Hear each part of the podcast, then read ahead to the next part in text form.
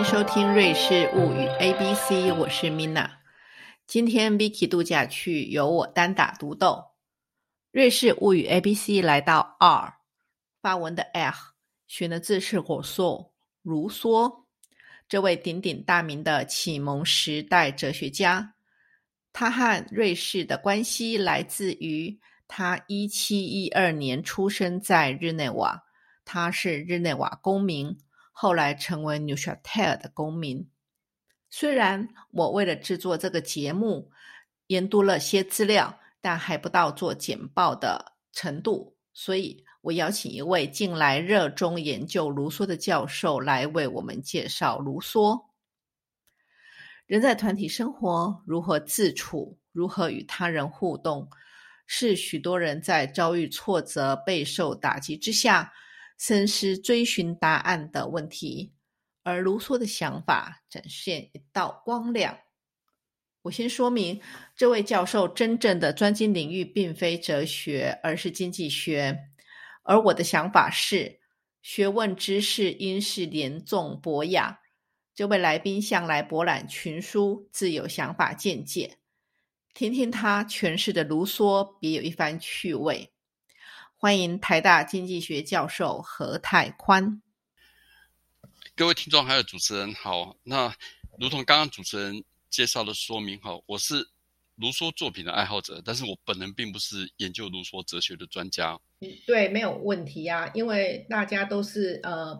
对他有兴趣的在念。嗯，何教授，你要不要先说明一下卢梭的生平呢？好，那我简单介绍一下他的生平跟他的作品。那卢梭他的出生日期是一七一二年六月二十八号，那去世的时候呢是一七七八年。那他其实是在日内瓦出生。那他的父亲本身叫伊萨克啊，卢梭。那他从事的是钟表业。那其实，在他十岁的时候呢，他爸爸因为跟人家呃发生冲突，就就逃开了日内瓦哈。所以卢梭是过了两年之后，就是十二岁的时候才重新回到日内瓦。那他其实没有受过正式的教育，他都是在一开始的时候就都是到一个书记的地方去做学徒，那后来又跑去做雕刻的学徒，然后在他十六岁的那一年，哈，他有一次就是散步回来，发现那个日内瓦城，哈，日内瓦那时候还不是瑞士的一部分，他本自己本身是一个共和国，这样，然后他发现那个日内瓦的城门关闭了，所以他就决决定离开日内瓦，哈，所以就开始接受一个叫华伦夫人，呃，他的赞助了，哈，OK，然后他他做的工作是什么？他跑去修道院里面做仆役，然后会当这个修道院院长的。这个秘书这样子，那后来又旅行，其他的工作。一开始的时候，他想成为呃音乐家。那曾经在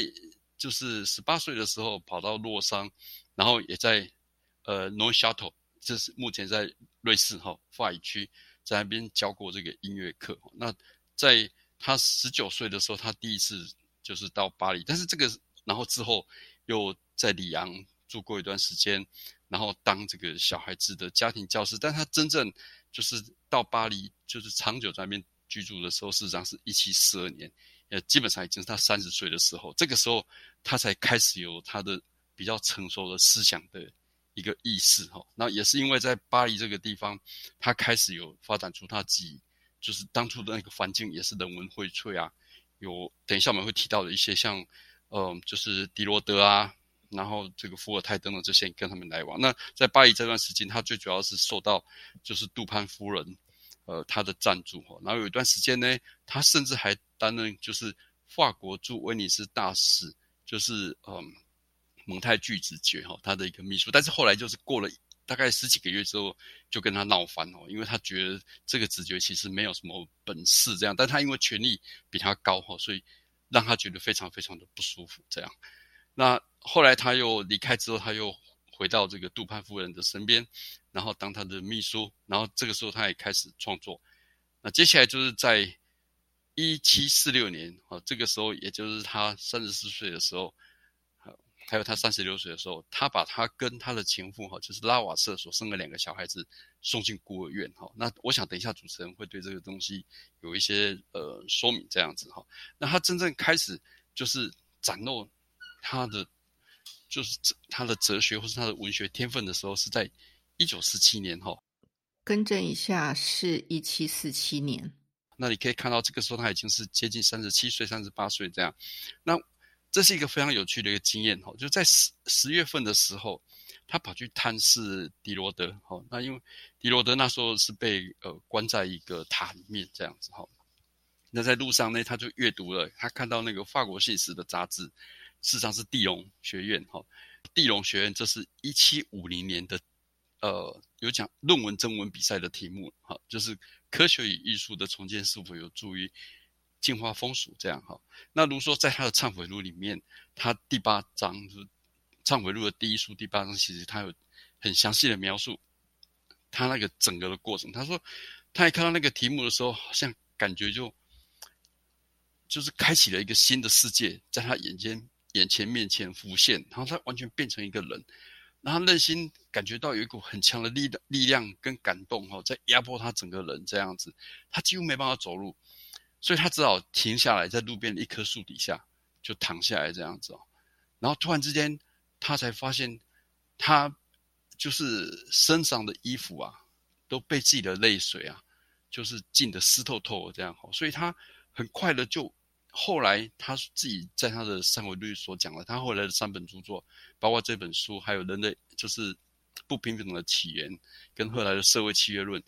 的这些想法，都是在这个二十五分钟的时间里面，大概就是对啊，就是这二十几分钟的时间里面就涌上来这样子哈。一七五零年的时候，哈就得到了这个首奖。那但是他给他带来很多的争论了哈。但是不管怎么样，这本书在。一七五一年的时候，在这个法法国巴黎的叫 Pissot 这个出版社就出版了这样子哈。但是即便如此，他的生活还是很困顿哈。他还是继续他的主要就是靠帮人家抄写乐章谋生这样子。然后在这一年的时候，他把他第三个小孩子送往这个孤儿院，然后他也就是除了回答这些人家对他的批评之外，那他也创作歌剧啊，比如大家比较有名的就是他的。村庄的占卜师，这在网络上现在都可以免费的下载，这样哈。那那接下来就是他的第二本著作，就是《人类不平等的起源》。那这个市场是呃，就是也是地龙学院他们的有奖征答，是一九五四年的，就是有奖征答的题目。那卢梭在一九五三年的时候看到了这个呃，就是这个征文比赛，那他也一样就是文思泉涌，所以又写又写就写了这个。呃，《论人类不平等的起源跟基础》这本书，在一九五四年的时候，再次更正一下，我想你说的是一七五三年和一七五四年。嗯，就是嗯，出版，但是这本书跟第一本书哈的命运就很不同哈。地龙学院连看都就不是很喜欢这篇论文，就是了啦哈。那在这一年的时候，他同时再再度就是又变成是。日内瓦公民，那我们知道日内瓦它是新教，那当初法国他们实际上是旧教这样子哈。好，那他当然他这里有些私人的因素了。好，那接下来在就是一七五六年的时候，他开始写他的小说哈，《新爱洛伊斯》，这是中文的读者在他比较熟悉的。而他一七五八、一七五九年的时候开始写作《艾米尔》，那接下来同时写了。就是社会契约论，但是在日内瓦哈，就是社会契约论跟艾米尔这两本书，其事实上是遭受到当地政府下令摧毁。现在说他在写这些书的前言里面，都非常的怀念他出生的这个日内瓦，赞赞美，而且以署名是一个日内瓦的公民哈来署名这样子。就是去世之前哈，他实际上是到处在逃难的哈，就是说他逃难到什么地方？因为伏尔泰在一九七六年呃一七。六四年的时候，就是在他的书里面就公开的谴责卢梭把自己的小孩子，总共五个，全部都送到孤儿院这样。那所以这这是卢梭为什么要写忏悔录来回击的一个重要的一个原因。这样，那他时常过了非常忧郁的日子哈，甚至还被人用石头攻击这样哈。所以他逃到什么地方？他甚至逃到就是因为伯恩邦很大嘛，那伯恩邦跟法语区中间有一个叫就是那个呃伯恩伯恩福哈。上面的一个一个岛这样子哈，然后后来被伯恩当地方的议会就下令把他驱逐，所以他就接受英国哲学家休谟的邀请跑去英国，然后中间经过这个斯特拉斯堡，那到了就是英国之后又跟休谟闹翻这样子，闹翻之后离开这个英格兰这样，然后接下来后来就是在一九六七年、六八年，呃，一七六八年的时候，就跟他的情妇拉瓦瑟哈，就呃结婚这样子，然后之后还是继续从事乐章的一些抄写，然后做这个原力这样哈，然后他这个时候已经开始有一些妄想症哈，所以他开始他为了避免就是说大家在背后诋毁他，所以他写了就是卢梭评卢梭这样子和这本书这样子，然后到一七七六年的时候，这是他最后一本著作哈，他的心智问题就是开始。也已经慢慢的和缓，所以就开始写了，就是《孤独散步者的漫想》这本书也有中译本，这样哈。然后到一七七八年五月二十号的时候，他就呃过世了，这样子，就在二七月二号过世了。那是五月二十号的时候就住到呃，就是在呃艾曼农市呃那个地方。这大致上是卢梭的生平跟他的主要作品的简介。我说明一下，为什么这一集我们在 R 选择了卢梭。那一般我们所认知的卢梭是被说他是法国人。事实上呢，我们如果就他整个历史来看呢，他到底是不是法国人？其实这个以正统的理解观的来讲，可能会存疑啊。毕竟呢，他之前是日内瓦公民，后来呢，当然多次的又退出，又恢复，又退出。那最后日内瓦是在他死后之后，还是恢复他的公民资格。不过在他有生之年，他是他是脱离日日内瓦公民的身份，而是加入了那个 New s h a t e 的公民身份。不过呢，他因为呢，我们只能把他说他是一个呃。法语的文学家、哲学家，那他是启蒙运动时代的一个非常重要的政治呃的政治思想、政治哲学的人物。那一般来讲呢，卢梭的思想没有那么像德国哲学家那么严谨。有些人认为他是，他们只能说是哲人，而不是哲学家。毕竟他比较像是没有系统。不过呢，在一七多少年那个年代哦，提出这种社会契约论的概念，这种破天荒的思想，的确也让卢梭遭受极大的压力。就是会像刚刚呃教授所说的，他其实是呃被不断的驱逐啊，不断的呃流亡在各个地方，经济上也是有很大的困顿哦。那呃。我们回到卢梭的学术好了，那个他有没有什么重点的学说会给我们一些启迪的呢？哎，卢梭留给我们哈，还有一般在我们最常讨论他的，就是有有两个东西看起来是很对立，但是基本上都是从卢梭的作品里面，而且是他的就刚刚提到的三本作品哈。第一个是科学艺术可不可以净化人心，然后风俗哈，然后接下来就是所谓的人类社会不平等的起源。那再就是所谓的社会契约论哈，那其中第一个就是所谓的自然人的概念，OK，然后另外一个好就是所谓的一般的意志，这样一般意志，英文把它称为叫做 general will 啊，那法文的话叫 volonté générale，对吧？那我想，呃，我们现在谈谈什么叫做自然人好了。好，也许我们今天在谈自然人的时候，我们已经把它认为是理所当然的了。不过，我想在一七多少年的时候呢，一个身为一个浪漫的人哦，他的行为甚至被人家认为是不羁。尤其他刚刚您讲过，他被伏尔泰其实大家批评。来谈谈看他有哪些思想是非常启发性的。这个自然人事实上是大家对他的一个最主要的认识啊，就是说，如说是现代的个人主义的一个捍卫者这样子哦。然后这个人就是主张就是不受拘束的自由跟任他的情感的表达哈，然后他只听命于他的内心这样子哈，那甚至他为了要听命于他的内心，哦，他甚至可以抛弃任何的呃道德上或者伦理上的这些枷锁这样哈，这是我们对他所谓提出的这些自然人，或者是他是一个现代个人主义者的。最常见的一个观点，这样哈。那当然，这样的这观点，这样的观点是呃，是必须要被解释的一个厘清了哈。就说这个东西，事实上，我们刚刚提过，卢梭是三十岁的时候来到巴黎这样子哈。那这个时候才是他心智开始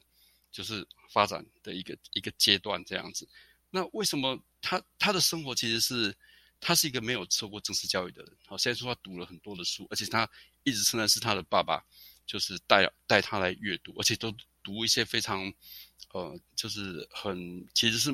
蛮经典的一些呃著作，在培养他的一些情操哈。但是他在社会里面，他一直遇到一些很奇奇怪怪的，就是说现象这样子。所以在卢梭的作品里面，他一直会去回想他在日内瓦的那个童年的日子。在他日内瓦的童年日子里面，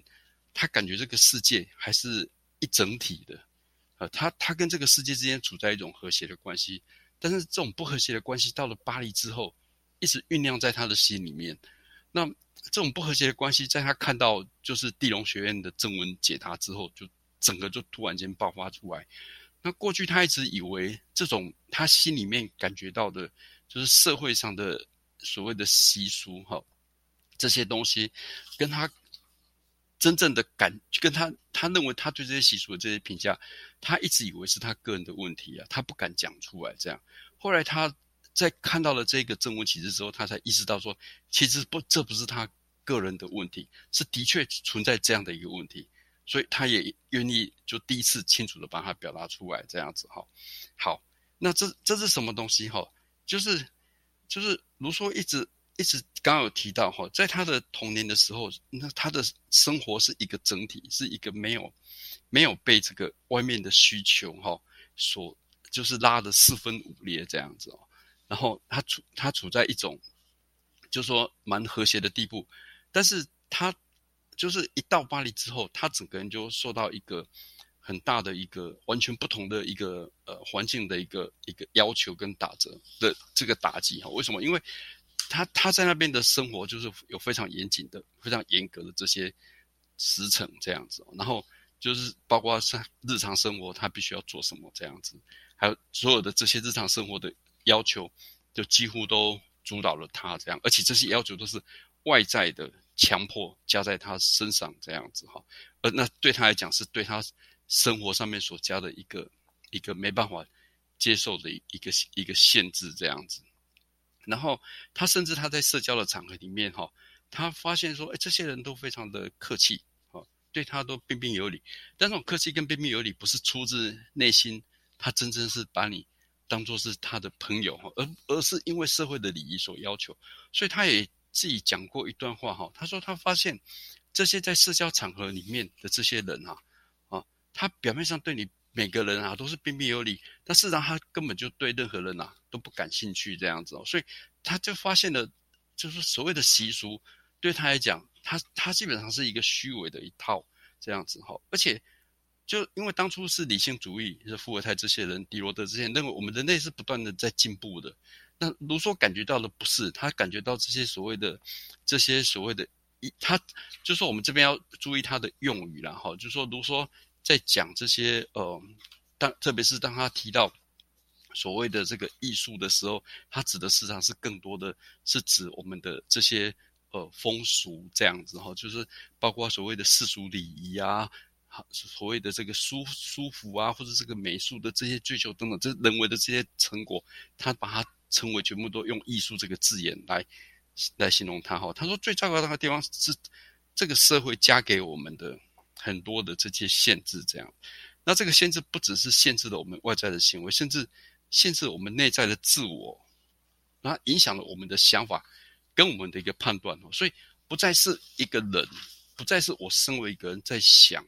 跟我做判断，而是这个社会在帮我想，在做这个判断。那如果一个一个一个在这个社会化的这个人哦，他一直事实上是一直活在他自己之外这样子哈，他只有。知道怎么活在别人的意见当中，OK，然后他的存在呢，必须要依靠获得别人的认可，也就是他是从别人认可他的存在里面来推得他自己，他或他自己本身的意识这样子，这种这种间接的方法这样子哈，所以他一天到晚都是在取悦别人，就是想办法获得别人这种观点这样子，OK，那这是卢梭所批评的当初。的法国的社会，所以他说，所谓的艺术这个东西，怎么可能会带给我们净化我们的风俗？他说不是，他刚好就是把你一个人，就是带离一个，就是你一身为一个人应该有的一个样子，这样，所以接下来才会有所谓的自然人这个概念。就是说他希望好，我们不要再变成是这种被社会化的，就是因为这种 artificial 这种虚假的，因为社会企图加给你的不是你自己来想我要做什么，而是因为你这样子做会获得别人的认可，别人认为这样子做你才算是一个一个这个呃绅士或是一个有体面的人哦，这样的一种行为方式这样子。好，所以他才会讲说，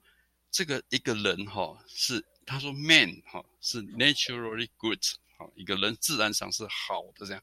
那是因为这些社会上的制度使得他变不好这样子，那当然就会开始这这个观念就是当初在树下里面给他启发的，像是一个闪电突然间打到他脑子里面去的这个这样的一个概念就是这样子，所以这是当初他整个人突然间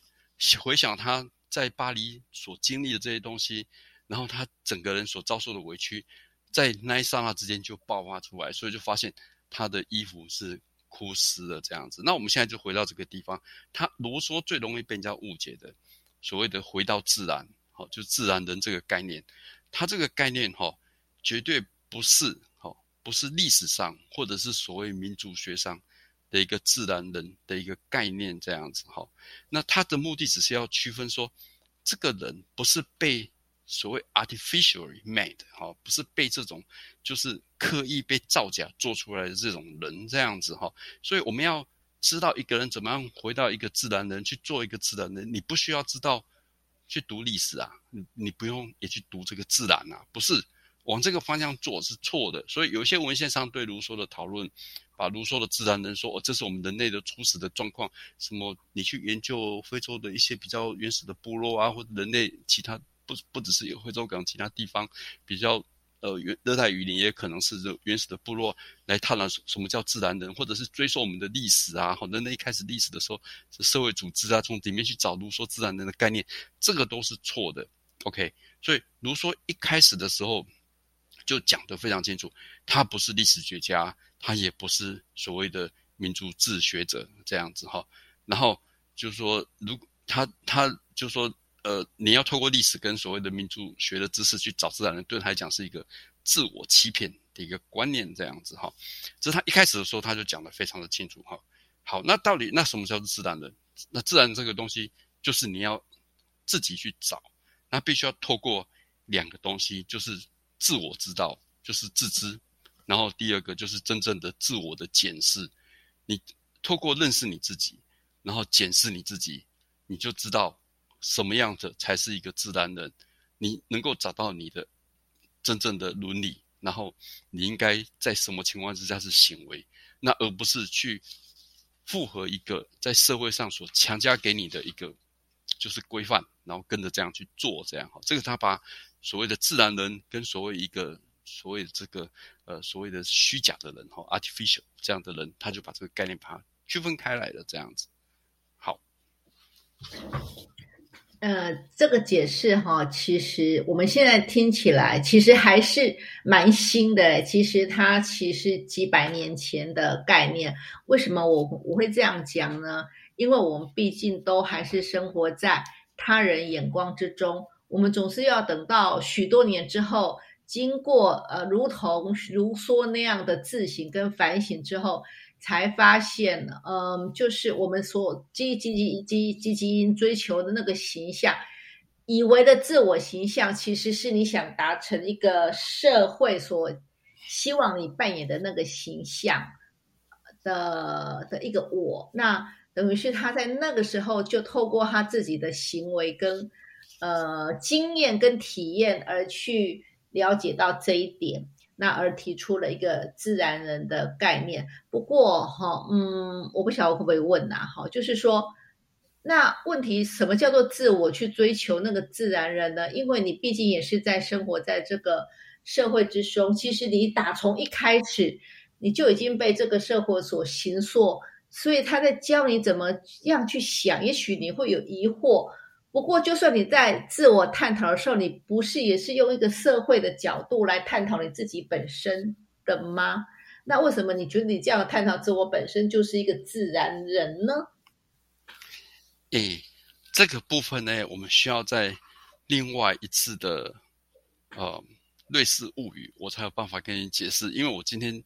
是想把自然人跟他的第二个，就是我通常我们认为是卢梭的发明，呃的所谓的一般意志，我实际上是想把他们两个之间做一个连接性的解释啦。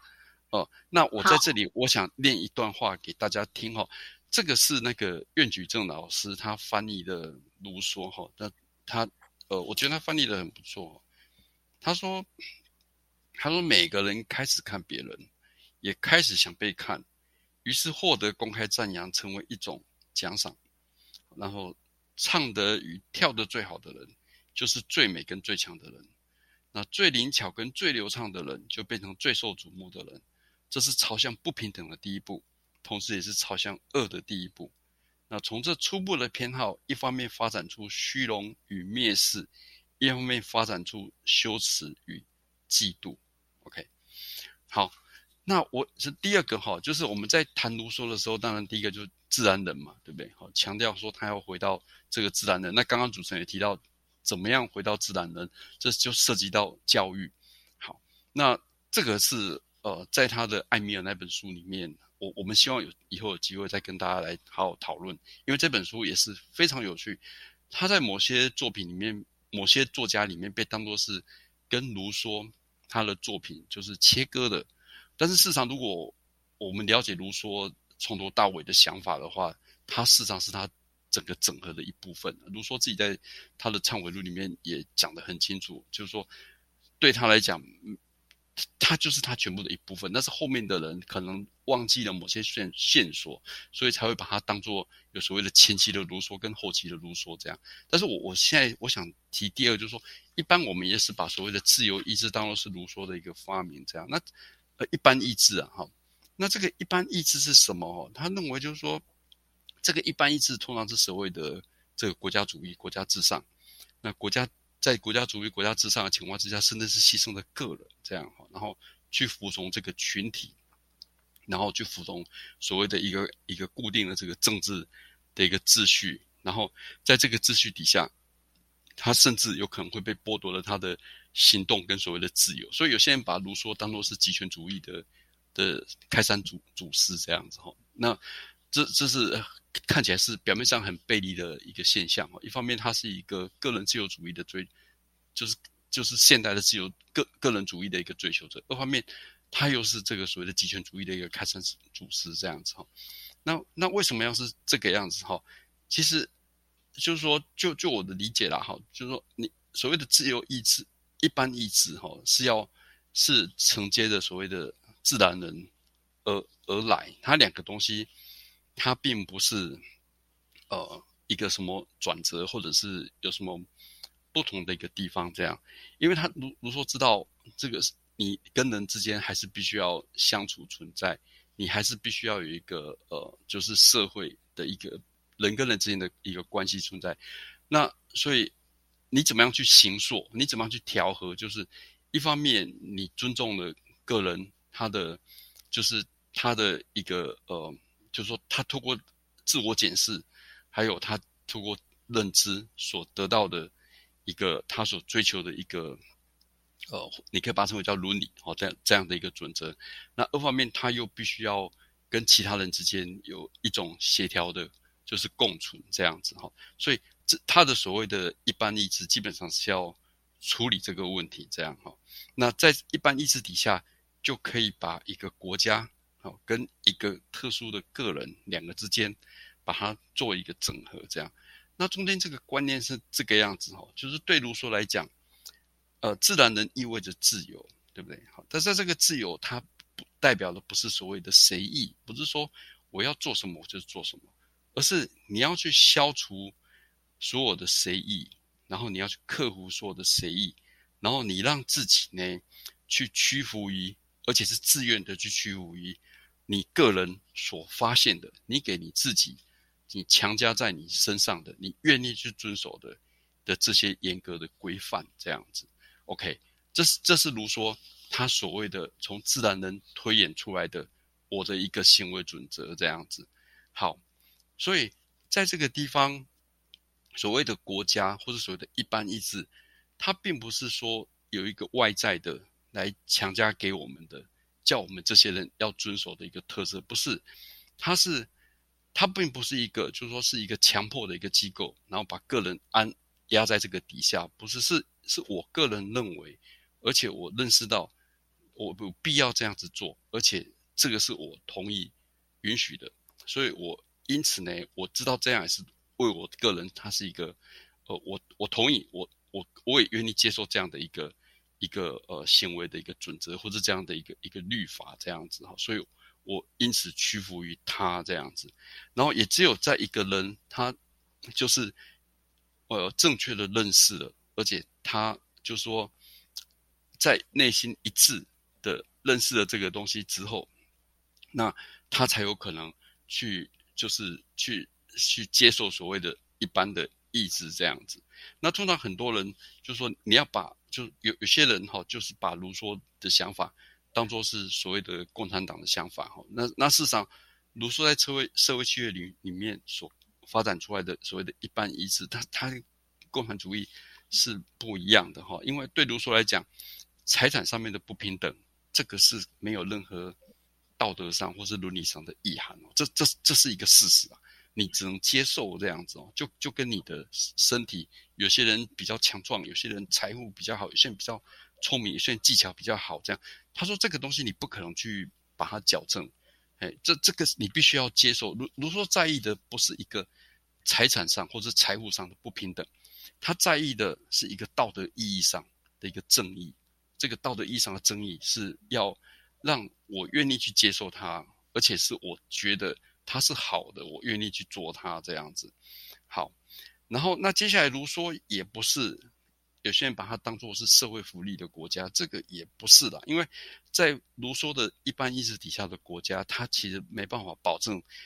个人的，就是有相同的这个社会福利，极大化你的福利没有，它只是要保证每个人都有相同的一个权利跟一个呃义务这样子哈，所以。就说卢梭就欣赏卢梭有一个哲学家是康德哈，康德在读卢梭的时候，他非常喜欢卢梭，他而且他觉得卢梭的文字哈非常的有煽动力哈。那那如果您有机会去看卢梭的作品的话，也呃我我自己觉得康德讲的有有道理哈。那所以康德说他必须要把那个就是卢看完卢梭之后要先沉淀一段时间，好等到他的热情。就是沉淀下来之后，那他才有办法正确的去理解这个卢梭这样。但是康德也是少数，就是我觉得就是说他真正理解卢梭的人哈，就康德他在谈论所谓的道德律令的时候，那个讲法跟卢梭的自然人跟一般意志其实是非常的类似哈。对康德来讲，自由一个人之所以获得自由，不是代表他可以随便做他要做的事情。早上要做什么，然后下一刻十五分钟之后做什么，想做什么什么，不是自由背后要跟谁的是一个自律。好，所以你之所以可以获得自由，是因为我懂得自律。好，那自律是我要求对我自己要求在我的行为上面的一个道德准则。这个道德准则是我认为它是合理的，而且我也愿意来。遵守他这样子，所以一个真正有自由的人，事实上是一个有纪律的人，而不是一个随意的人。这样，那我们也可以看到，在卢梭的自然人里面，他的自然人，他要恢复的是一个人的一个最单纯的，不受到社会习俗的污染。但是，他不代表说，因此你就可以随意的做任何你想做的事情。你可以，呃。放荡不拘啊，就是很多人对卢梭所说的这种形象哈，这不是不是你，因为正是因为你有这个自由度，因为你你要恢复，你有你有你有能力去摆脱了社会给你的这些虚假的枷锁，所以你更是要就是呃找出一个方法，找找出一个规范，然后让你来遵守，而且你知道遵守这个规范对你来讲，在道德上或是在伦理上。是正确的啊，你也乐于去做它这样子。那我想，因为时间的关系，我对自然人跟所谓的一般意识的说明，大致上就先到这个地方啊。不晓得，就请问主持人是不是呃有其他的呃看法？因为主持人其实对卢梭的个人的生平好像有一些批评哦，但是这些东西就不是我能够呃判断的范围这样。当然啦，因为其实呢，呃，我对卢梭呢，其实本来没有那么大的爱好啦。实在是在讲二的这个议题的时候呢，想到就是有很多呀。可是卢梭呢，这么有名的呃启蒙时代的哲学家，又是在日内瓦，其实他代表了很多的意义。尤其就是说他的呃著名著作《论教育的艾米尔》啊，讲了呃如何养育小孩，从出生啊到大啊每个阶段呢，你就把他的非常理论的、非常呃非常理理理想性的那个教育的的教育方式，都把它写的洋洋洒洒。那被后人呢，被有些后人视之为圭臬。不过呢，同时寄存的事实是，他把他的五个小孩都送到了育幼院去，就是孤儿院嘛。那当然呢，他其实一开始他就受到伏尔泰的强烈批评，他的这个行为，他也是不断的在解释他为什么会这样子做。因为呢，他说他跟他的情妇。呃的环境呢，并没有办法好好的养育他的小孩，然后他觉得，与其让他的小孩在这种乱七八糟的家庭里面长大呢，不如把他送到育儿院去，可能受到的教育还比较好。而且呢，呃，在当时那个教育，据他所说，那也是一个常态。虽然我不晓得那是不是个常态，不过如果他其实被其他人所批评。的这么严厉的话呢，也大概不见得真的就是他所说的那那么样的常态的常态。那我想这些东西我们也不是他的立场，不是他那个时代，我们很难去给一个公允的评价。不过好像我们站在我们的立场在讲评价这件事情呢。再怎么讲，好像也也是有点的，那没有那么公正。当然，我们也可以来讨论什么叫公正这件事情。呃，不过呢，我只是觉得他起码给我们一个人的立场跟这个社会的区别，把他这一点提出来做醒思哦，呃，已经是一个非常大的贡献了。那我们今天的节目就因为是这样子的，我想插嘴一下，卢梭本身也不避讳这种事情。对，所以，呃，我想，对了，大家批评说他把五个小孩子送去孤儿院，但他自己不避讳这种事，这本身已经是很了不起哦。他愿意去跟大家来说明为什么他会这样子做，不管你同不同意他的考量，这样子。那那最后，如果主持人愿意的话，我想稍微跟就听众介绍，呃，有关于就是卢梭的《论科学与艺术》，还有。论人类不平等的起源与基础，他的中文本哈，我个人很推荐，就是呃苑举正老师他在连经所出版的呃中文本这样子哈。那这个呃这个中译本，它呃就是除了前面是还有附了一个卢梭的生平之外，它后面是两本书非常呃详细的译注，是二零二二年五月的时候有二版这样子。那当然，如果你可以读得懂呃德文的话。那个德国的 Reclaim 出版社，它有出就是德法对照，所以其实呃，卢梭用的法文不会太太难。那那可以，所以卢可以也可以买那个薄薄的，而且价格非常的便宜。那有关于就是我自己觉得了啊，就是对卢梭的诠释最好的德语的作家，我自己非常喜欢，就是 Ans Cassier，就是中文就是那个神话，对不对？还有那个呃。就是卡西尔，我们把它翻成叫卡西尔国家的神话的这一位这个作者哈，他呃就是也有有一本呃就是小小的书哈，我非常的喜欢这样哈，叫就是有关于卢梭好，那那如果大家有兴趣的话，也可以去看它。那这本书实际上是有英文本，就是那个彼得盖伊把它呃翻译翻译成英文，那在网络上也都可以下载得到这样子。刚刚呢，我被纠正说，呃，有不同的诠释哈。不过呢，我可以再 再反反推论一下哈，不是说一个人哈，他愿意去承认这个就已经要值得赞赏，也不是说不值值得赞赏，但不能就因为他承认的，他愿意讲出来，就可以漂白他的所作所为啊。那嗯，或者是我们也可以这样讲。那是不是可以说一个人只要他做了这些事情，最后啊故作忏悔的承认，那我们就要原谅他所有的事情呢？似乎也不是这样诠释的啊。不过我们不要在这一点就此争论，因为这种东西在呃许多那个历史上已经大有争议的空间了。无论如何啦，我们对他所提出来的那些想法哦，其实是很赞赏的。虽然很多人在呃。言说上跟实际说为上的差异，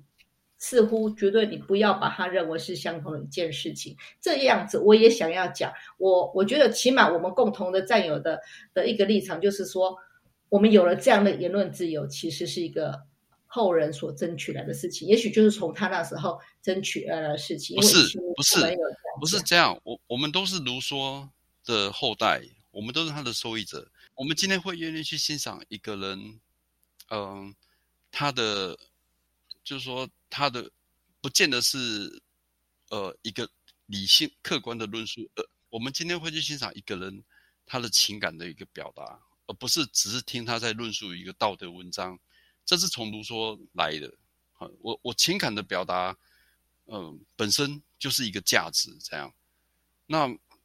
而不是如果那呃，不见得我每次在。就是一定要写一篇文章，然后从 A 推到 B，然后得得到给定，得到答案是 C，这样这个东西才算是有价值。这样，那如说还有一个价值是我们我在这里面，呃，我可以简单说明一下，就是说我们现在会把我们的社会里面的缺点当做这是社会应该要负起的责任啊。比如说我们今天看到，呃，有些家庭很弱势，对不对？哈，然后。呃，家庭很弱势，所以他的，比如说奶奶跟小孩子一起住在同一个房间里面，我们不会觉得他是他活该，这是因为他们上辈子做错事情，所以是神给他们的惩罚。我们会觉得这是社会的制度的错误，所以我们必须由人，就是我们活在当下的人来处理他们的困境。这也是卢梭留给我们的。卢梭是把所谓的人的问题从上帝那边把它放到我们的社会里面来。所以，我们的社会的改革，我们会觉得我们可以透过制度来拯救我们，让我们的人的生存更好。这个都是他的思想所引起的一个结果。所以我们都是他的受益者哈。所以，我们 你花时间在讨论他把五个小孩子放到这个呃孤儿院，这这个有点呃，对我来讲那个比重有点不是很恰当了，就是这样子哈。我们得到的比。我们从他身上获得的，要感谢他的，比我们要谴责他的，其实多非常的多。我没有什么要谴责不谴责，我只是要公允的指出他有这些部分，而不是要把他神人化、神圣化。那他你讲那些我都不否认呐，所以呢，在我不否认你的讲的说法的同时呢，你似乎一直要否认我的观点，也是很奇怪啦。哈，没关系的，反正呢，我还是坚持的觉得哈。对的啦，他甚至你刚刚我还可以论述你后面更多啦。我们把孩子生出来，有时候也不只是家庭的责任的，因为呢，毕竟那个你你要这样论述的话，那个孩子啊，后来送到孤儿院还真的是比较好，因为他也许他做不到他所想的那些事情，但是别人做得到，那些教师可能做得到。从这个角度来讲的话，其实还真的对孩子比较好。所以，我们也可以从这个观点来讨论教育这件事情啊。其实，我们可以从很多的他提出一些想法，别人的诠释呢，其实可以更扩大。所以呢，我们今天如果可以享有这些呃思想的启迪以及言论的自由的话，它是有贡献部分，可是我不会觉得只有他。好吧，那我们今天的节目就到这边啦。那我们很谢谢何泰官教授今天给我们一个一个一一个起点呐，一个一个开发点。那如果大家对卢梭有兴趣的话，欢迎到呃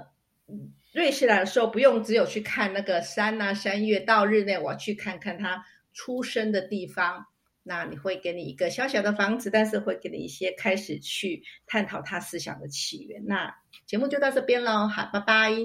谢谢听众还有主持人，我们下次有机会在呃线上碰面。好，拜拜。